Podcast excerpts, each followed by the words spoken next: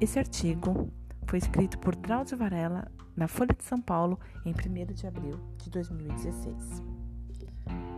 Ignorância e raça. Tenho desprezo por gente que se orgulha da própria raça.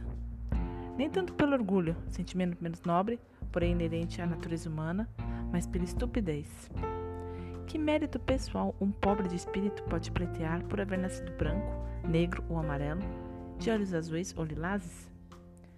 Tradicionalmente, o conceito popular de raça está ligado a características externas do corpo humano, como a cor da pele, formato dos olhos e as curvas que o cabelo faz ou deixa de fazer. Na Alemanha nazista, bastava ter a pele morena para o cidadão ser considerado de uma raça inferior à dos que se proclamavam arianos. Nos Estados Unidos, são classificadas como negras pessoas que no Brasil consideramos brancas. Para o povo, raça é questão de cor de pele, tipo de cabelo e traços fisionômicos. Nada mais primário.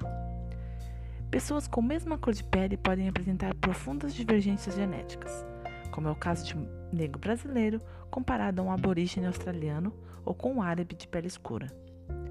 Ao contrário, indivíduos semelhantes geneticamente, quando submetidos a forças seletivas distintas, podem adquirir aparências diversas.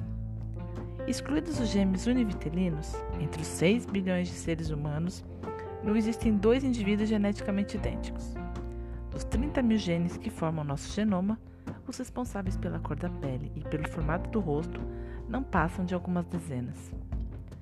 Como as combinações de genes maternos e paternos admitem infinitas alternativas, teoricamente pode haver mais identidade genética entre dois estranhos do que entre primos consanguíneos, ou entre um negro brasileiro e um branco argentino, do que entre dois negros sul-africanos ou dois brancos noruegueses.